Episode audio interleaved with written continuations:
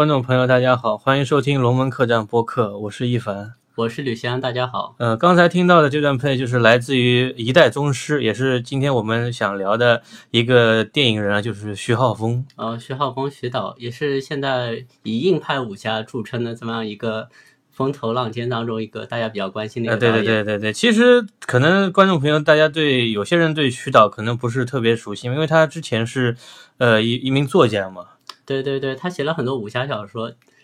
呃，就是不武侠小说有那个《道士下山》，然后那个还有短篇小说集，就是《刀背藏身》。对，其实得过人民文学，好像得过一次金奖。他的师傅就是后来改编成电影师傅啊、那个就是那个短篇小说师傅？对他其实，在文学上也算是有一些斩获吧。对对对，所以说他，因为他也是一代宗师的编剧之一嘛，嗯就是王家卫的那个一代宗师对对对那个版本。对我们如果看过《一代宗师》的话，会对当中有些台词感觉是有些徐导的痕迹在对对。对对对对不完全是王家卫的风格。对对对，徐导的一些金句在里面对啊。然后那个，其实那个徐浩峰导演，其实在涉足电影，其实还是呃刚开始吧，因为他只、嗯现在只有三部是他导演的作品。对，就是倭寇的踪迹，呃，是二零一一年，然后最近上映的《剑士柳白猿》其实是二零一二年的一个作品，然后就是我们现在知道就是师傅，呃，师傅大概是目前为止大家最熟知的，也是大概口碑最好的一部了。对对对我看豆瓣上的评分都是在八点一嘛。对，大家看了都挺兴奋的，我当时看了也很兴奋。对对对，因为因为因为我这边我想说一下，因为师傅师傅那个时候我是去看首映嘛，嗯哼，然后那个时候我是看到了你是，见到徐导，对了，我是看到了徐徐导、徐嗯浩峰，还有主演廖凡、宋佳，还有那个宋阳，就是里边演徒弟的那个。呃宋阳也是那个徐导的御用的一个对对，演员，可可应该说是那个徐导的一个徒弟嘛，对门徒的之类的感觉 因觉为。徐导现在也算是半个武林中人，对他对对对，就有门派师门承。门派门派师承。那个时候我就那个时间比较短嘛，那个是在五角场，那个时候也是一个比较小的一个影厅嘛。哦他居然首映是在那么偏僻的一个呃地，方。那个时候可能就大师，当时大家可能对这个电影也没有怎么说呢，特别好的期望吧，因为他毕竟可能票房号召力没有那么强，是的因，为同时还有一些非常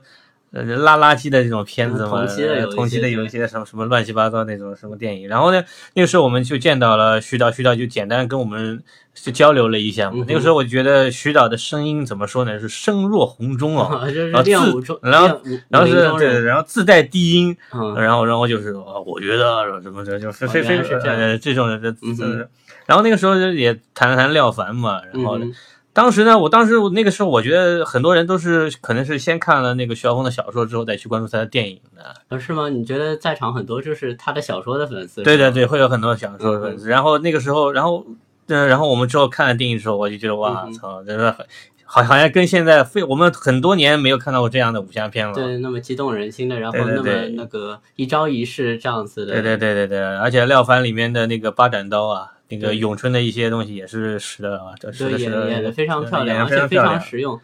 可能还超过叶问三当中的一对呃，八斩刀的这个对对对，因为因为为因为其实我们也看过叶问三嘛，叶问三那个是那个他最后也是因为前两部可能他的那个对用的不多，用的那个是菜刀，没有用到蝴蝶刀，对对对对，因为他可能是偏偏拳法为主嘛，对。然后然后那个师傅就偏兵器偏为主，对对对，呃用了相当多的兵器，对对，然后那个他首先这个我他可能我最早了解到徐浩峰，那个时候是我看那个台湾那个时候是那个嗯金马奖嘛，嗯，他那个时候可能是说他当时有一部片子入围当年的金马奖，嗯就是徐浩峰的可能是第一部导演作品，就是《倭寇的踪迹对这部电影应该是在国内上映过，但是大家都没有看过。我其实也是不好意思，也是下载了看》。的。对对对对，我我我们都是下载下载下载看的。然后那部电影，我觉得可能就是呃徐晓峰的那个个人风格太强烈了一点。对，有很多文学属性在这对对对这边，而且也是他短篇小说改编的。对对对，而且就是说里面可能在我看来，它的观赏性会差一点。对，有点像电视电影，就是有点像个喜剧片，有点嗯当中有一些玩闹的这个东西在里面。因为原著是比较讽刺的这样子的一个小说。然后那个刘夏，你你你是不是看过原著啊？呃，我看过原著，呃也看过电影。啊，你然后我就原著上跟电影有什么区别没有？原著和电影其实就是结尾当中有非常大的一个差别，当中嗯也有一些小小的差别。因为小说里面其实是说，呃，是在南京城嘛？那个电影上映，他说是双叶城嘛，双叶红于二月花，其实我们就当做是南京嘛。他说的就是在万历年间，然后当时倭寇其实已经被我们那个戚继光和于大猷两个抗倭名将平定了，嗯但是这时候南京城里面又出现了这个倭寇的踪迹，就是有两个倭倭寇好像混入城中，嗯其实不知道有多少人嘛，但是他们就是就是就制造了很多迷障，感觉有很多人。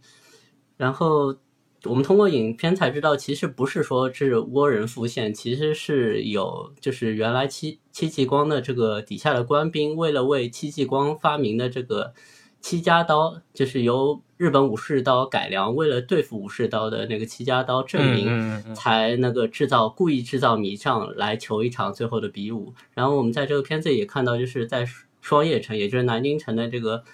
一位大侠，他在隐居山中多年，那可能是啊，一那位大侠，些私人的原因。对位那位大侠，我我这边补充一句，嗯哼他是那个于于承惠，于承惠先著生演的黄黄河大侠。黄河大侠，嗯也是少林寺里面那个跟李连杰对打那个王仁泽的扮演者，呃，他双手剑非常有呃名的，双手剑最近刚刚过世。刚刚过世，嗯对对对，嗯在之前两部也是那个徐浩峰的这个御用的一位演员。嗯嗯嗯嗯，然后这个这位双叶城的这个大侠下山之后，然后也也败在那个这位那个官兵手，就是有如影如响这这一招之下。嗯但最后那个这个大侠他的复原之后，最后和宋阳饰演的这个主角有一场对决。然后最后虽然宋阳败阵，但是齐家刀还是为了自己证明在武林有这个一席之地。这个片子就是这样。嗯，然后那个片子，我觉得徐浩峰的怎么说呢？他想表达的东西可能一下子无法让观众能接受，特别是他的武术武术部分啊，嗯，武术部分基本上是就是两人，呃，两人站在一起，然后各自各自亮一个照面，然后对，然然后一击之中，然后就就分了胜负。对对对对，基本很多上都是在闪躲，就是大家看有点像是互相在那边像躲猫猫一样。对对对，他可能是这样子，嗯就是说我以前也也看一些什么评书里面，就是说嗯你们先亮一个招式，嗯，然后他那个人哦，就是发觉你你已经亮这个招式，他就马上摆一个能破你的招式，然后相互就在见招拆招嘛。对对他可能就是在过程中这。就是过程中，就是看你有没有，看你有没有漏洞嘛，有破绽有一击，对一击能够分分胜负的，对，高手之间其实就是一击的这个对对差别。对对对。然后那个倭寇的踪迹这部片子，可能大家就不是不是特别熟悉的。然后我这边想谈一下，就是另一部分也是最近上映的，就是《剑士柳白对，新》。上映，就之前好像被雪藏，并没有上映。对对，也是很奇怪。我觉得《剑士柳白猿》这部作品，在我看来还是我觉我觉得还是很有意思的。那个演员是那个宋阳啊，宋阳就是那还有那个我们刚才说的黄河大侠于承惠，对他也是讲的是他是讲民国时代嘛，对，呃这是徐浩峰最擅长的时期。对对对，和和师傅差不多。他是说那个民国时时候那个军阀割据嘛，然后嗯武人在那个时候的定位的问题。我觉得余承惠扮演那个人，他是想就是辅佐一个军阀嘛。对，就是五人，他就是为军人所用，对对对就是自己失去了原来自己的这个社会地位和自己的 identity，就是嗯，感觉那个有一些失落，所以他就希望就是在政治上求名。对对，他可能说五人在那个时候可能开馆授徒嘛，嗯就就可能没有那么多人学，他可能就是要辅佐一方军阀嘛。一方豪强，然后自己建功立业嘛。然后柳白猿这个角色是这样，就是当时武行嘛，因为一直有争斗嘛，嗯哼，柳白猿基本上是那个就是武行争斗一个仲裁人这么一个角色。其实柳白猿这个名字，我是之前也是看，像个代号。对对对，也是看过那个《道士下山》嘛，《道士下山》嗯。也对柳白猿这个东西有一个讲法，因为当时《道士下山》里面有一本秘籍叫《元基术》嘛。对，元基记好呃，像呃元基术，但是他们的技他说他他说这个术士是一部嗯可能春秋好像战国时代就就流传下来，因为当时说是有一个越女剑嘛，他说越女剑法最早是从一个什么白猿那个时候那个动作演化而来的嗯，然后柳白猿这个就是个代号嘛，然后每个人然后一代柳白猿就是找一个接班人，然后接班人就承对承袭他的武功跟他的名字，嗯。然后把他那个仲裁武林仲裁人的这个角色这个身份传承啊。去进行下去，然嗯，然后那个电影里面就是说柳白猿那个时候碰到了一个那个一个混血女人嘛，就是徐晓峰最喜欢的那那种，在其实，在那个倭寇里面也出现，倭寇里面是好像是一个波西米亚人呃胡人胡女，这个就五胡乱华时候来了的，对对对，然后呢，那个宋丹饰演的柳白猿就遇到那个混血女混血女人，其实她的父亲是当年的同盟会成员嘛，嗯，然后一起可能是演那一起干革命，后来被那个就是那个于承惠保护的那个军阀呃呃所害嘛，嗯。他就是想找为求报仇，对想想找柳白猿帮帮他报杀父之仇嘛。嗯哼。然后因为那个军阀有于承于承惠扮演那个人这样一个大这样一个武功高强人嘛，有个保有个高手做保镖，对对对，所以咱们就是这种就是江湖有一些比比试啊，这种嗯。就明争暗斗的这种嗯故事。啊，然后我觉得拍的拍的也也是非常到位，而且他我觉得很出彩的是，我们当年的很多功夫片没有把弓箭作为一个比较比较对于一个重要的角色。其实弓箭在冷兵器时代就是一个就是像枪一样的一个比较重要的一个武器了。对对对对。然后我之前看过一部韩国电影叫《对，最强兵器弓》，嗯，那个片子虽然有那个韩国人呃歪歪的韩国人歪歪的 成分，因为他们说他当时他们说他们也是呃东北嘛，跟那个女真人离得很近，对。后金哎清朝就对对对是后来，的，大家也知道后金这个民族是战斗力很战斗力强啊很强啊，马背上的民族啊，这个呃能骑善射嘛。对然后那个据说，然后这这里面那个呃人们那个韩国的一个弓箭手，然后就跟那个清呃清兵里面最强的一个弓箭手，嗯然后对决嘛，也是也很很符合韩国人手腕。不过那个片子观赏性拍的还是还是很强的，那种剑呃，那种剑剑法，包括他用各种各样的剑，然后嗯然后一些箭头不一样，嗯有一种月牙形的，能够直接把直接把别人的别人的箭射断，然后是嗯直接攻击那种的，也是非常有意思。然后柳白猿他可能就是讲一些很多剑法上的传承，包括你嗯左脚要。对对。准那个你的你的攻击方，嗯。包括他在射箭的时候，他师傅立马把他的那个弓箭上的弦砍断，然后他的嗯。招式是纹丝不动的。对，这就是可能他对练功的描述就更加细节一点，就韩国的电影里面就有点神话了，对对对，那无师自通，对。对对对。然后他就可能说，后来那个柳白猿后来就跟那为了为了保为了去刺杀他们，就和和那个呃于有承惠点和于承惠呃结怨，结怨。嗯。然后另另外有一股势力就是于承惠的那个徒弟嘛，对一一个使那个长长枪的一个人。对，他有点他想辅佐另另一个另一个另另一个刘大帅，刘大帅就是要杀那个就是于承惠辅佐那个杨乃馨嘛，对，所以和他也有矛盾，就是有两股势力，两股势力都在都在杀杨乃馨。后来那个时候也有一段就是于承惠跟他那个徒弟的一段比武嘛，嗯。就是两个人用那个长枪，然后然后也是也是也是其其实是演示棍法，一开始是棍法，对对对后来把枪头砸掉，就变成了演示枪法。对对，然后于承惠就是呃于承惠然后就耍了几套枪法嘛，对对然后跟他说老祖宗东东西你看清楚了没有？就大败自己的徒弟，自己徒弟满以为可以战胜师傅，没想到就是败了一无一对对对，然后他后来然后他还是后来还是用了一些特务手段嘛，用嗯用枪用炸药，对用了炸弹，然后最后还是被柳白猿那个时候就是最后嘛，一嗯。一一击嘛，嗯。穿心啊，穿心致命嘛。然后到那个片子最后嘛，就是后来那个余承惠扮演那个人说，他说他二十一岁的时候说自己有霸才，对，想想当那个一方一方一一方一方豪豪强吧然后说他三十岁的时候，他说可能大家没有无福无才嘛，就想辅佐一个人。嗯。现在六十岁了，发现自己好像还是原地踏步。嗯。他说呢，这个时代呢，大家都是在投机取巧，嗯。唯独比武是不太能够投机取巧的事情，所以说他就最后跟柳白猿想想求一场比武，想求这场比武，然后就是两个人在塔林嘛，嗯。也是一个可能是呃佛教的一个佛教的一个一个一个宗教的嗯宗呃圣地嘛嗯，仪式感，嗯然后这种很强，嗯。然后他就是把长矛上拴了一根绳子嗯，然后挥动就成为一个圆形嘛，然后就可以把那个宋阳射过来箭，然后拨打掉，拨掉，对，然然后然后这场他出现了这个长枪对剑的这样对子的一个对对对决，对对这个是我在很很少看那么多武侠电呃影很少看到没有看到。包括他怎么破他远程过来这个射箭的方法，我们也是也是第一次看到。嗯对，好行。然后另外就是他的另一部，我觉得可能是呃大家大家更喜欢就是师傅嘛。嗯，然后师傅那个时候，吕先再谈一下吧。师傅，师傅，师傅其实如果说师傅里面这个各种情节感觉是错综复杂，其实我们看下来就是如堕无里雾之中。其实它最最核心的一个情节就是说这个，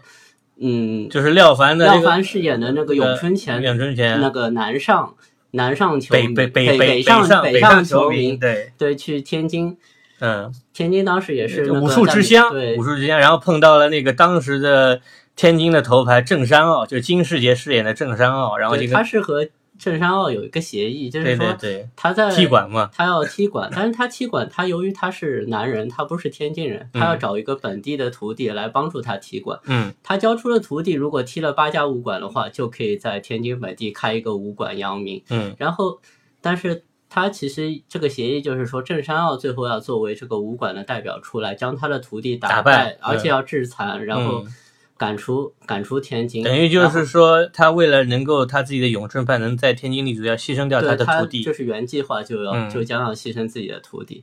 嗯然后他在当地就是找了就是小宋家饰演的就是一个师娘，然后他就安顿下来，但嗯是他就是韬光养晦，不露锋芒嘛。他嗯住在一个乡下地方，其实嗯自己也是有一些积蓄的，但是就没有住大宅子，嗯然后偷偷的教导自己的徒弟。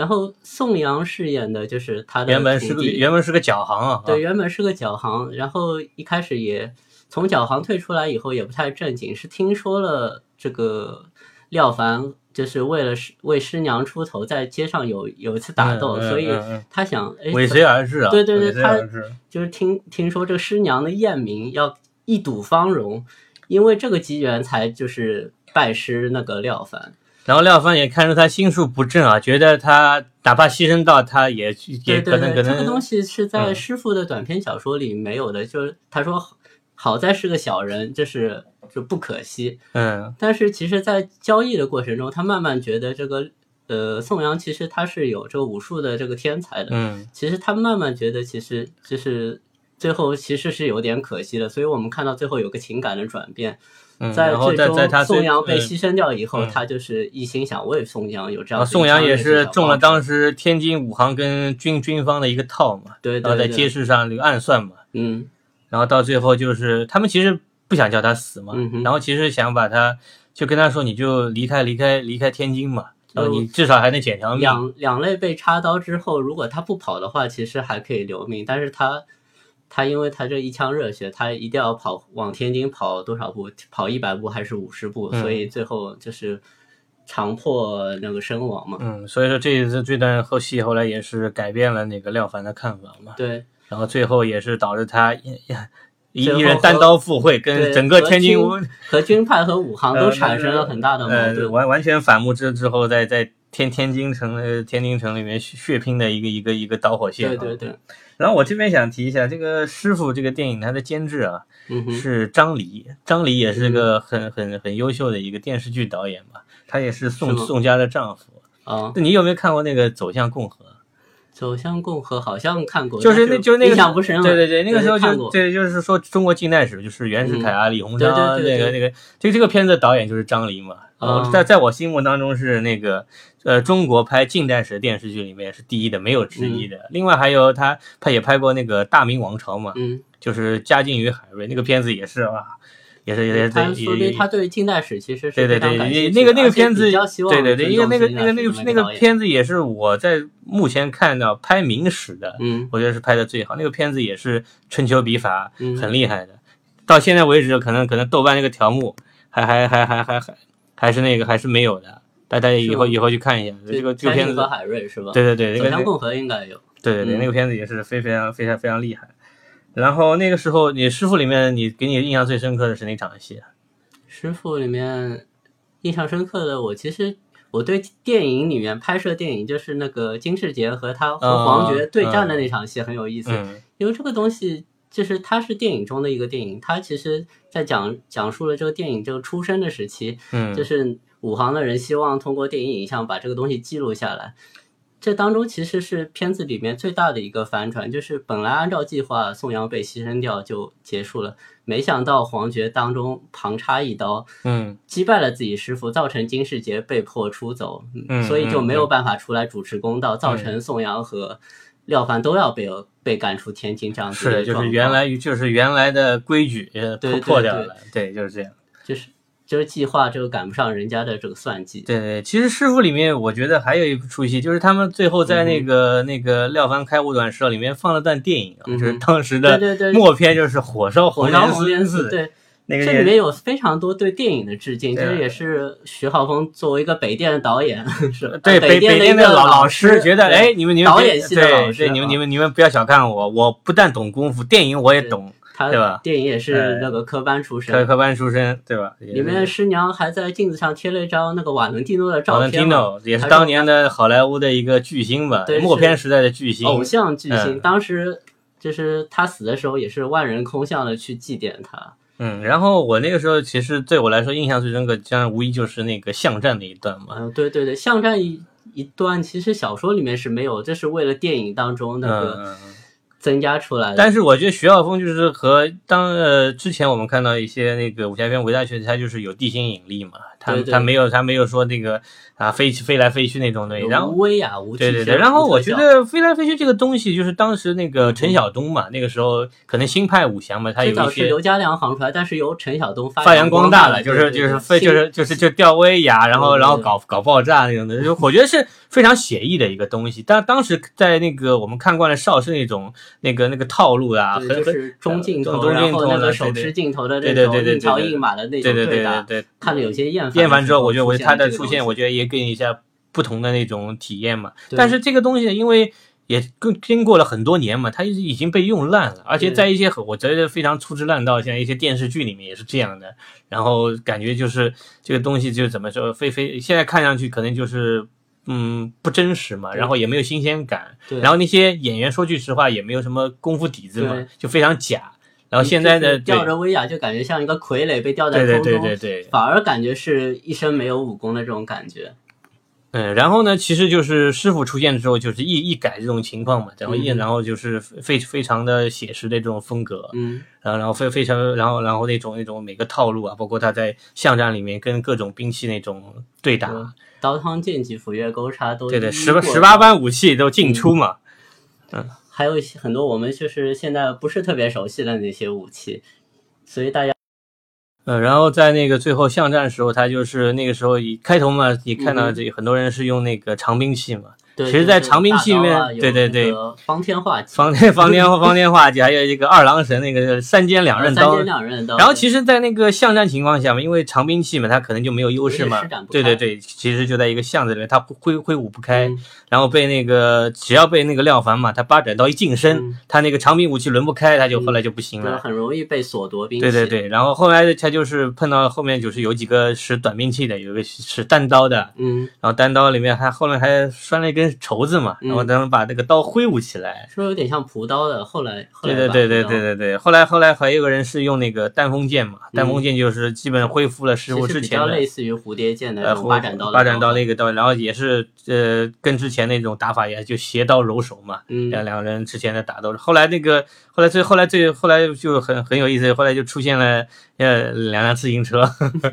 最最后一辆自行车人对对把代理人代理人这个使的是那个鸳鸯钺嘛，也是嗯可能是鸳鸯月，呃一个八卦门的一个、嗯一个武器啊，可能在那个里面就是短兵相接嘛，他那嗯个好像他也是唯一能够跟那个廖凡能够能够接得上手的一个人。但是他脚不方便，所以对对对好像对有有 后对来还是被对对对对所夺掉了。对对对对对，后来他也是廖凡，后来用那个鸳鸯钺破了那个后来这个四大护法的那个铡刀嘛。因为我们看电影，就是当中，其实，在放电影的时候，其实和这个铡刀就是就是叫什么，就是那个很重的像铡刀一样的东西有一场对决。其实当时之前是败北了，因为兵器就是是有相克的。对对对因，为蝴蝶刀其实是它没有办法所夺那么重的而且当时那个在武馆里，好像这个他们四大护法是东南西北四个方向都围住了嘛嗯，他基本没没有退身地方嘛，嗯然后四个人一围，然后刀一架起，基本就不行了其中一个。人还是陈官泰，哎，陈官泰也是当年邵氏的一个邵氏一个一个打星嘛武，打巨星。然后你看他铡刀的一些方法，他虽然他虽然那个铡刀非常大，然后他还有一些近身的打法，包括他一呃一收一缩这种东西，后来听徐导说，就是这种刀法主要是因为就是武师他年纪大了以后，他就需要用重武器，这样子来减轻这个反应不灵敏的啊明白明白就可以刀背藏身嘛，就是啊藏身于在这个铡刀之后。嗯，就就是一力降十会，对对吧？嗯，也是非也是非常有意思。然后师傅那边你还有什么其其他的像那种想法？我觉得太多了，但是就是一下一下还想不起来。其实有好多，就是包括就是这这里面金世杰和他徒弟对打的时候，他其实可以用标指，就是有一些暗招的方法，嗯但是他由于他疼惜徒弟没有用，嗯所以最后才会被徒弟打败。这个东西电影里面没有出现，其实小说里面是讲了，就就算徒弟使阴招的话，其实师傅也未必就是输给黄觉饰演的这么一个军官，嗯。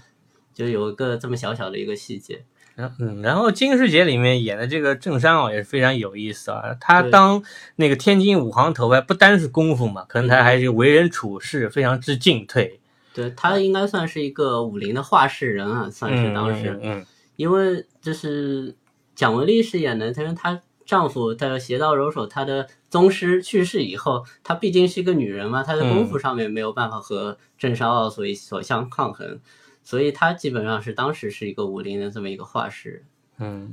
然后那个时候，那个金世杰他也带廖凡去看那个白俄女人跳舞啊，然后 然后从这个白俄女的舞姿里面，嗯然后看出了一些权理啊。这个这个，我觉得在一般人看来会觉得非常扯，但是徐浩峰这个人呢，你也知道他写过那么多。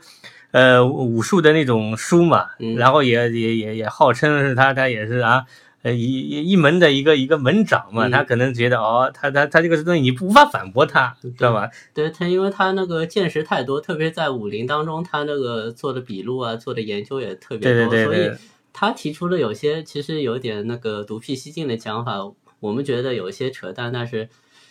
由他说来特别有说服力。是是是是是，就其实其实就是这么回事。然后呢，其实那个他也是那个《一代宗师》的编剧嘛，也是王家卫王家卫那个问我拍的一部那个算是武侠片吧。对，算是两位作者导演的一次惊世的合作。对对对对，然后那个时候萧峰也是甘当绿叶嘛，嗯然后给给那个给我们的王墨镜做做陪衬。做陪衬，然后那个一代宗师那个时候我看上去我看的话还是一个。呃，王家卫风格很明显的那个东西嘛，对他其实来说镜头镜王王墨镜的风格。镜头语言，包括他的演员，他、嗯不过他，我觉得他想表达东西，可能还是跟他以前的一些东西很接近嘛。嗯，他其实还是换了一个怎么说演绎的方式嘛。原来他可能是用呃一些人人的那种人的那种嗯普通的生活当中的一些问题来诠释他的主题，这次就可能换成了以以武术这个切入点来说这个问题。啊，然后他其实也是，其实其实他的作者性没有变嘛，他其实换了一个形式而已。对，然后呢，其实那个徐晓峰那个时候，他可能那个时候，我觉得他就在想，他什么时候应该是自己拍一部电影了，对，拍一部他自己还的，有属于自己的，然后有见地、有见解的这样对对对对。对。然后呢，其实他他其实也编剧过那个陈凯歌的那个《道士下山》嘛，对，道士下山是通过他小说改编的，对对他是，执行编剧吗？呃，好像从台词来看，其实还有颇多徐浩峰的内容在里面是没有问题，是嗯但是从镜头语言来说，完全就，呃，徐浩峰自己没有评价这部电影啊。啊、因为他之前你也知道也写过《刀与星辰》嘛，他也是一个嗯影评化的那个、呃写文影评集算是他评算是影评集。嗯他不过他之后就当导演之后，可能就是不太评论这些同行的那种东西，可能这也是他呃所谓的规矩吧，嗯他也是这样子。然后《道士下山》这个片子，这个这个片子呢是根据徐晓峰小说。其实《道士下山》这个小说，其实我也是看了一部分啊，它嗯里面还是我觉得是一部解解构主义的小说。它其实说呢？它其实是在解构一下我们所谓的呃善恶修禅，包括我们对一些事物的看法，包括一些。嗯其实他算是那个他小说里面比较玄玄奥的一一一种，对，他其他的小说可能都比较写实，唯独嗯。唯独《道士下山》可能就玄妙了一点，当中有一些什么玄机，包括有一些超现实的东西。对他追溯的这个武林历史也比其他一些民国为背景的那些短篇小说要久对。对对对，然后他对一些武功的描写，本来都是一些比较写实类的一些对。一些的一些一些啊和横桥直马对对然后它里面后来《道士下山》里面武功就是这样的，比如说里面有个练太极的，嗯，可能里面叫叫谁我就我就不记得，然后就是对着一鱼缸嘛，就外面打了一掌，嗯，然后玻璃没碎，里面对鱼这种东西里面的一些都是哎震震碎了，它可能就是有一些这样这种非常呃怎么说呢，非非非非常非常非常玄玄的一种描写。照你这么说，就是陈凯歌最后就是利用非常多特效和威亚，其实也是和小说本来的有些描写其实还是相符合的。呃，但是其实再说他这小说嘛，跟电影不一样，他一些一些很那个玄妙的描写，一一旦被视觉化之后，就会觉得有有一些比较假，对，然后失去了原来的可能一些禅意嘛，嗯，可能是这样子的。然后这个片子里面剧情也是非非非常的非常怪，然然对对对对然后对样样都有点出乎大家的意对，料。然后然后然后特别是我非常非常觉得就是现在可能也是啊。那个那个，现在现在的那个武打星没没有什么人嘛，已经以至于要用王宝强。王宝强已经一个人的武林已经打过好多次了，对对对连甄子丹都打过了。对对对，也是也是是蜀中无大将嘛，廖廖化做做先先锋做做先锋。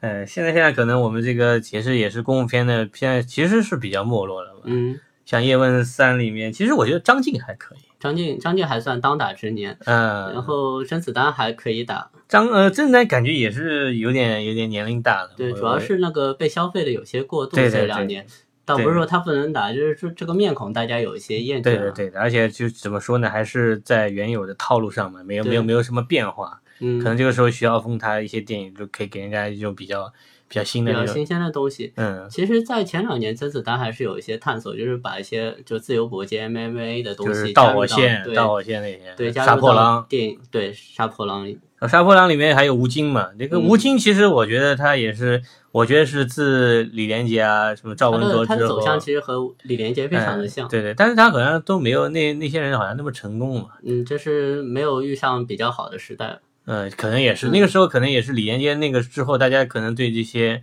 呃功夫片也是有一些审美疲劳了吧嗯？可能就没有没有之前那么成功嘛。原来他打的最好看的就是应该是《太极宗师》吧？哦，就但是这部电视对张鑫炎拍的那个电视剧啊，里面里面里面有一些太太极拳的那对对，那些有些，招式拍的还是挺好看的。嗯，很有意思啊。然后这个时候，哎，我觉得那个你你对其这你对其他的那些武武侠片啊、功夫片还有什么想想想想推荐的给那个用听众的呢？呃，我其实说，嗯，如果提到徐导，其实我印象中其实有一位特别老的一个导演，就是邵氏的一个老导演，就是刘家良。其实和以以作者论这个风格，其实和徐浩峰有非常多类似的地方。嗯徐浩峰其实是拿拿规矩、拿这个武功来为切入点。其实说是说着这个民国的这个景象，其实讲的是个武功招式，说的是门派规矩。嗯，其实另外一个特别喜欢说门派规矩的，就是我们知道那个刘家良因为刘家良他也是洪拳正宗吧？对他是正宗。嗯其实，呃，徐浩峰导演他也是形意拳正宗，嗯。是有师承的。对对对，呃，刘家良导演他的父亲就刘湛了，他是林世荣，就是朱肉荣的嗯。这个嫡传的这嗯个嗯。这子弟，所以说他他的片子里其实说少林传承这一脉非常的多，就是南少林，南火烧少林林寺之后，嗯。智禅禅师传了这个，呃，房世玉啊，那个那陆阿彩啊，所有南拳王，对那个时候南拳王，那个时候他对林世荣的师傅也就是黄飞鸿嘛，对就过广东广东石虎嘛广东，石虎然后他黄飞鸿的爸爸就黄麒英嘛，嗯这也是觉得就是就有这么一个传承嘛。传承嘛，就是嗯，然后行，你再再继续，然后我我就觉得说，那个刘家良的导演风格其实和和那个徐徐浩峰的导演其实有很多就是目的的这个切入点是非常的类似。我们可以看到，比如说三少林三十六房啊，嗯。比如说十八般武艺啊，嗯。比如说中华丈夫啊，这些片子里面其实不是为了说情节，而是为了说功夫、说门派。在比如说刘家良的导演作品，就是武馆当中，它里面就说了非常多的，就是武师当中的学问，怎么样尊重对手，怎么样不侮辱到对方。嗯。这些其实也是我们看到徐浩峰比较爱说的，就是那个，就是北徐浩峰说的是北派武林的那些规矩，而刘家良说的是南派的那些武林当中的规矩。所以大家如果看起来的话，会感到非常有意思。如果在这边，我想推荐一部电影，就是说是刘家良导演的《中华丈夫》这部片子，应该算不算是武侠片，是一个功夫片，但是它当中有很多就是精神内质和徐导有些类似的地方，它就是说中日武学的一个比较。这片子讲的是，呃，刘家辉就是刘家良他的一个义子，呃，义弟嘛，然后饰演的主角娶了一娶了日本老婆，然后就产生了不断的家庭纠纷，因为老婆也会武功，然后刘家辉也会武功，就当中有家暴。我们说的家暴是丈夫打妻子，嗯，他在这里面其实是其实妻子和丈夫都会武功，两个人要互相演武。喜剧的喜剧的对对对，有非常多的喜剧成分在里面。然后妻子有些打不过老公，然后就回去搬了搬了救兵，去日本搬救兵。他的师师兄是苍田保昭饰演的一个这个忍术的一个高手，嗯嗯然后就请了一门派的所有高手过来，包嗯括有那个枪术的高手，有日本刀的高手，嗯有日本柔道的高手，嗯嗯嗯呃，包括那个西术啊等等之类，嗯也是奇技淫巧。就是我们看到，就是在师傅里面最后那个长项当中，我们看到非常多的兵器，嗯在这里面其实是。呃，中华丈夫中是中日兵器的这么一个比较，一个对决。嗯，然后我们看到中中国的剑怎么样打日本刀，呃，中国的红缨枪怎么打日本枪，日本的机刀啊，嗯，好像就也也是也是枪，也是枪，嗯但是日本的枪没有红缨，所以说打的时候就是说没有一个障眼的这个东西，嗯所以最后被红缨枪所击败。嗯，如果我们就是喜欢看中国人打日本人，就是从精武门开始，手撕鬼对子，对手撕鬼子子那个传统。那应该是这部片子是能够看到挺热血沸腾的。最后其实也是刘家良经常说的，就是以德服人，最后是和平收场，嗯夫妻又和谐了，然后我们中国又打赢了，当中也有颇多的这个喜剧桥段，其实看起来其实挺有意思的。如果大家有兴趣，可以找一找刘家良师傅之前的一些少时时期的作品。他其实也是一个特别爱说教、特别爱说规矩的这么一个人。我觉得就是说，一旦一个人嘛，他是本身也是武林中人嘛，他想表达可能就是他所见所闻，包括他在这个呃门门户里面这种理解嘛，就嗯和、和一些怎么说呢，我们这些就是三流导演就只会拍一些那种那种那种网上那种那种东西的人完全不一样嘛，人人家人家有师承。对吧？嗯有有门有有门派，人家人家才会给你讲规矩。你本身就是野路子，我倒不是说野路子出不了人才，但是我觉得基本上你是野路子，那你也要尊重别人的那种门派，你不你不能瞎瞎胡来嘛，胡编乱写胡。编乱写嘛，这个东西就不太好。行，然后呢，这边呢，我也是想说一部我觉得非常好的一个，我想推荐一个武侠片，就是呃一九七零年的《侠女》。它啊，是那这是这这个个武侠电影当中泰山北斗一样的一个作品这。个这个片子呢，其实它是胡金铨嘛，胡金铨也是一代那个电影大师嘛。你看我们那个播客名字叫《龙门客栈》嘛，大家也应该知道，也是胡金铨的作品。也是胡金铨的作，胡金铨的算是客栈三部曲吧。嗯，大醉侠、龙门客栈、云云春阁阁的风风波风波，对吧？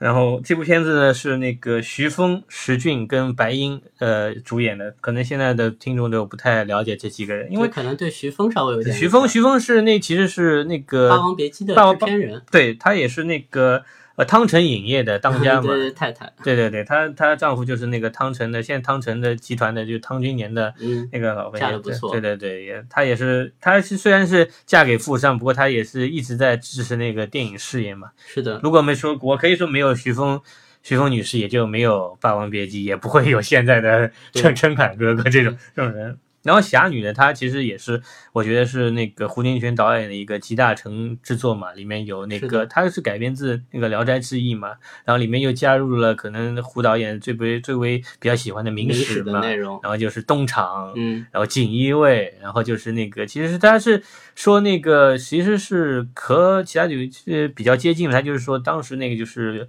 杨继盛嘛，就是被嗯可能是魏魏忠贤之类的迫害，然后然后他的那个女儿，然后就被一些。他的原来这些家臣，然后保护，然后然后要要躲避嘛，然后就是锦衣卫跟那些，然后然后之后那些东厂人就在后面喋喋不休嘛，嗯里面也有几段非常出名的打戏。其实竹林这个元素最早在那个呃武侠片里被运用到，就是在侠女里面。后来我们看到《卧虎藏龙》啊，《十十面埋伏都》是在都是其实在对有模仿。一些对致然后最敬的对对，然后这部片子呢，最终它是把中国的所谓的武侠的这种写意，包括它一些镜头的运用，包括一嗯。些、呃怎么说呢，就是胡胡导演对禅学、禅学跟武术的当中一些认识把表达出来，然后最后其实也是武术把暴力是屈服在呃佛佛的这种佛法之下的，他他可能就是更多想表现的这种。呃，这种暴力嘛，嗯最终是在一些怎么说更强大的一些精神力量下，呃，之前是是可以和化这些暴力被制服的，本化之于化之为无物。无的。然后最后其实他也是那个最后那个呃说了一说了一句比较有禅理，包括他最后那个呃，里面里面救了那个那那那那个徐峰扮演那个女主角那个大师嘛，最后也是在那个原聚于山上嘛。对对，然后这这颇有禅意的，颇有禅意的。其实最后就是他的背影是在那个太阳下面，然后那个太阳光也就是变成了一个日轮一样，就是我们佛教里面这个。其实这个这个这个镜头也后来被运用在了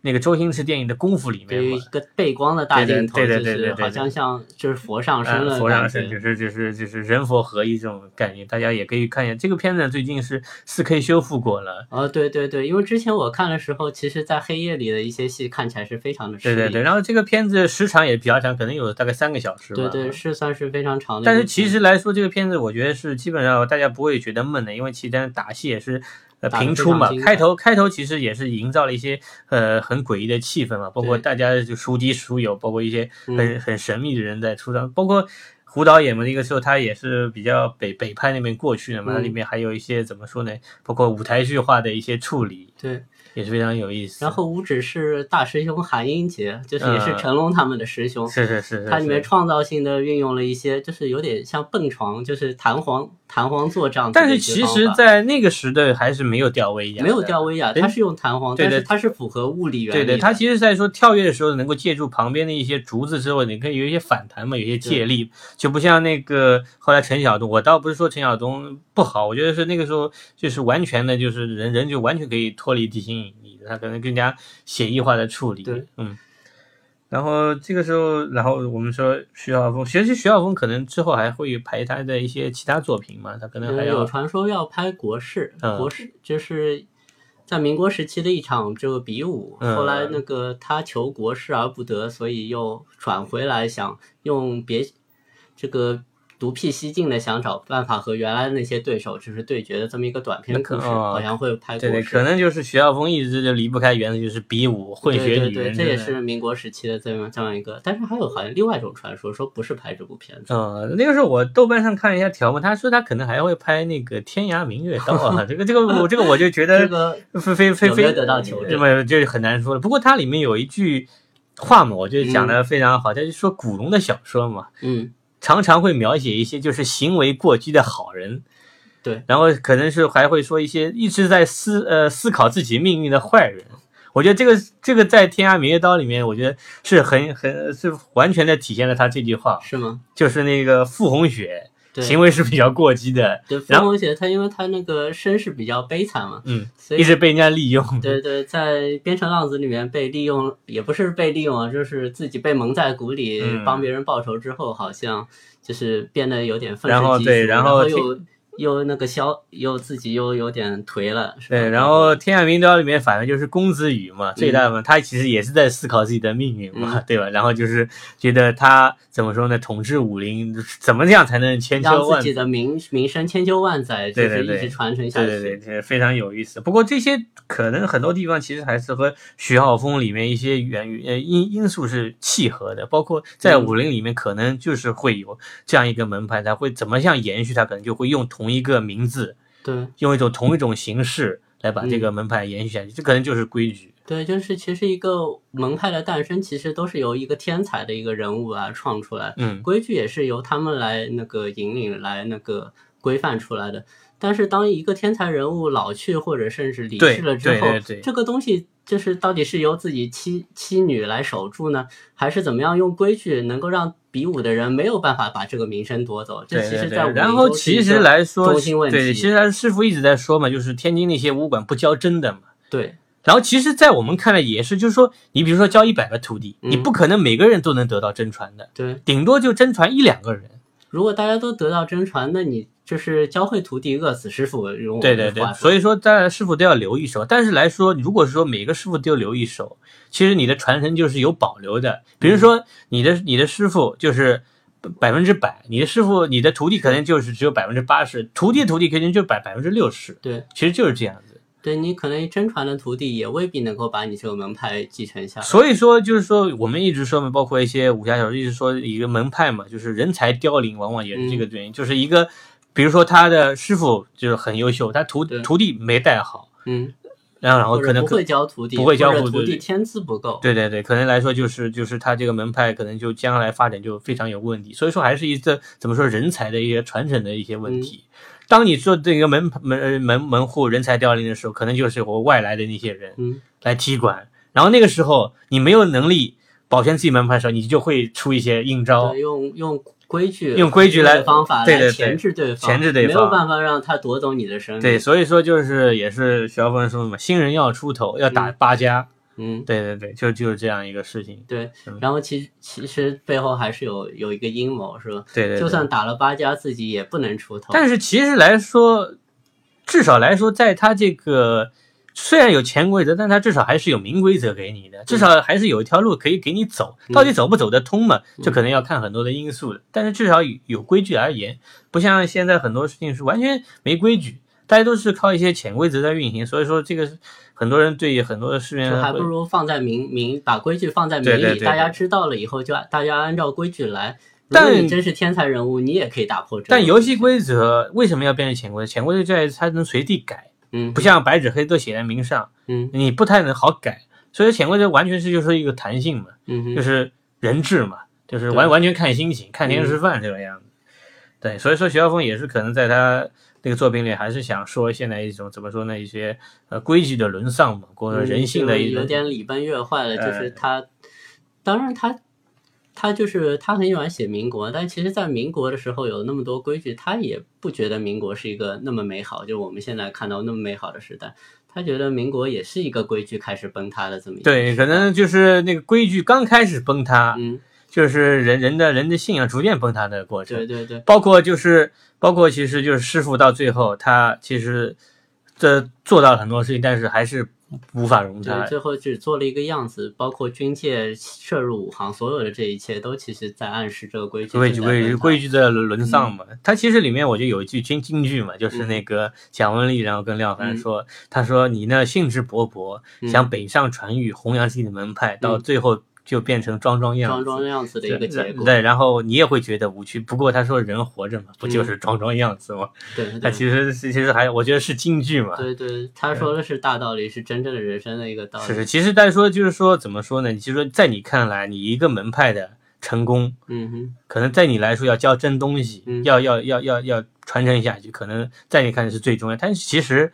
你你会被改变的，你会被修正的。他会会告诉你在规矩下面他们是怎么做的。嗯你可能带不出最优秀的徒弟，但是你门派还是能够发扬光大呀。嗯哼，他可能还说，哎，他就说你虽然你虽然他就不，比如说廖凡师傅嘛，嗯他功夫很好，但他一辈子也没扬名，嗯可能就是这样。如果说就是其实你是选择是自己单干还是进入到一个体制里面，其实都是一样的。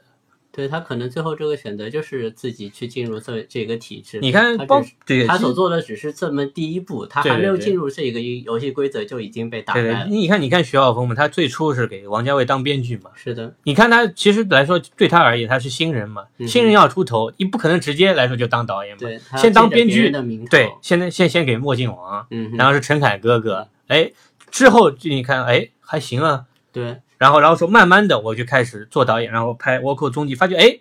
也不行，市场不认可，对，就是走走偏了，走偏了到小众那边对，然后然后然后也就是跟他说你要你要你要按照我们的规矩来，你要你要求变，嗯，对吧？所以说哦，他也所以是。师傅是第一变，是徐浩峰的第一次变化。对对对，不过不过，我觉得徐浩峰他是说有些东西还是很坚持的对，，有些东西自己的原则，对对对。也有自己的规矩，对对对有个东西管住自己的一对对对，个东西，不像现在很多人，我觉得拍电影完全没规矩，就就是完全完全按照市场市场来，这个市场也是一个没有规矩的市场，对，所以说潜规则横行潜规则横行，所以说这就是问题问题的原因嘛。嗯包括现在我们看一些很多，在我们看来就是武侠片的没落嘛。我觉得武侠片的没落其实跟门户的没落是一样，它是没有优秀的打星出现。后继无人，后继无人，你看李连杰现在还能打吗？就完全也没有也没有优秀的导演出现。对对对，我觉得我觉得包包括里面廖凡，廖凡其实其实练的时间不长嘛，因为练了几个月嘛。对，但打出来也有模有样，打出来也没有模有样对对对，但是我觉得现在有几个人能像廖凡这样子，嗯不接戏，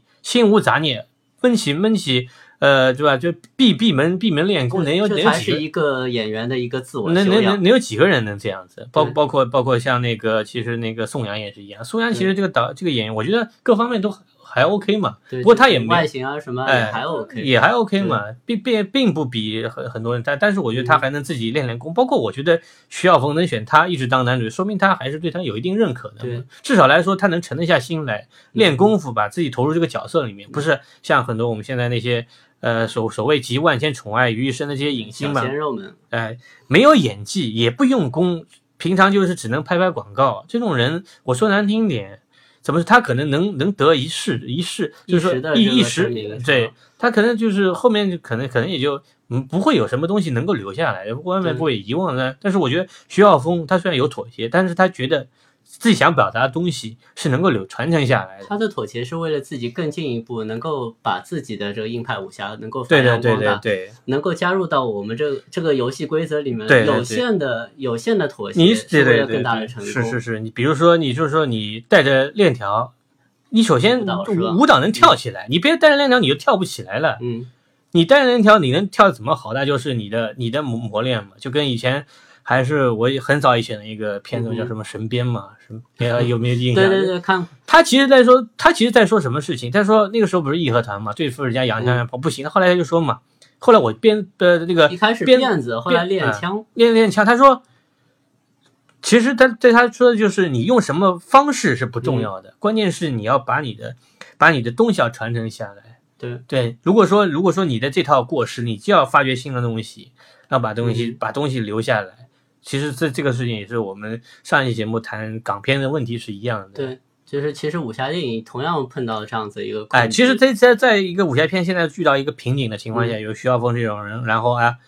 然后然后然后这个是横空出世吧，然后剑走偏锋，嗯，然后能把这个开拓了一番新的天地。是是是，这也是很有意思。包括之前徐克也现在也拍三 D 嘛，对。拍三 D 武侠也是把那个怎么说呢，也是虽然是旧瓶嘛，它装一些新的嗯。元素进去，也是在探索嘛。其实，在武侠武侠片的一种另外一种可能性嘛。是的，也其实这个呃，包括包括后来尔冬升，尔冬升也要嗯。拍三少爷的剑嘛，三少爷，因为他之前在对对，他之前是主演嘛，对对对，其 实原来是谢晓峰，嗯，嗯，然后现在他可能就是他呃三三十二届三 D 版嘛，也是会那个、呃，可能在八月份上映嘛。然后那个时候我们也会谈一下三十二届，那个时候我们也会另外专专门做一期谈一下我们非常喜欢的邵氏电影。嗯，对，就是谈也是一星半点嘛，也不可能那个包罗万象全都说的。嗯，是行。然后之后呢，我们看情况嘛，可能会我们是会去看一下魔魔兽这个电影，可能、嗯，看不过看值不值得说，是吧？呃，是，不过现在看下来，《魔兽》这个电影，我看网上疯传口碑是一般，它可能还是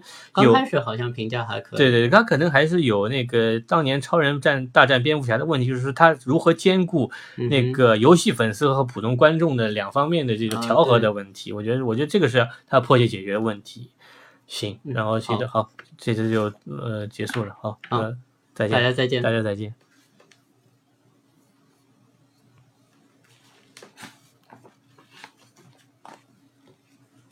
多少人过。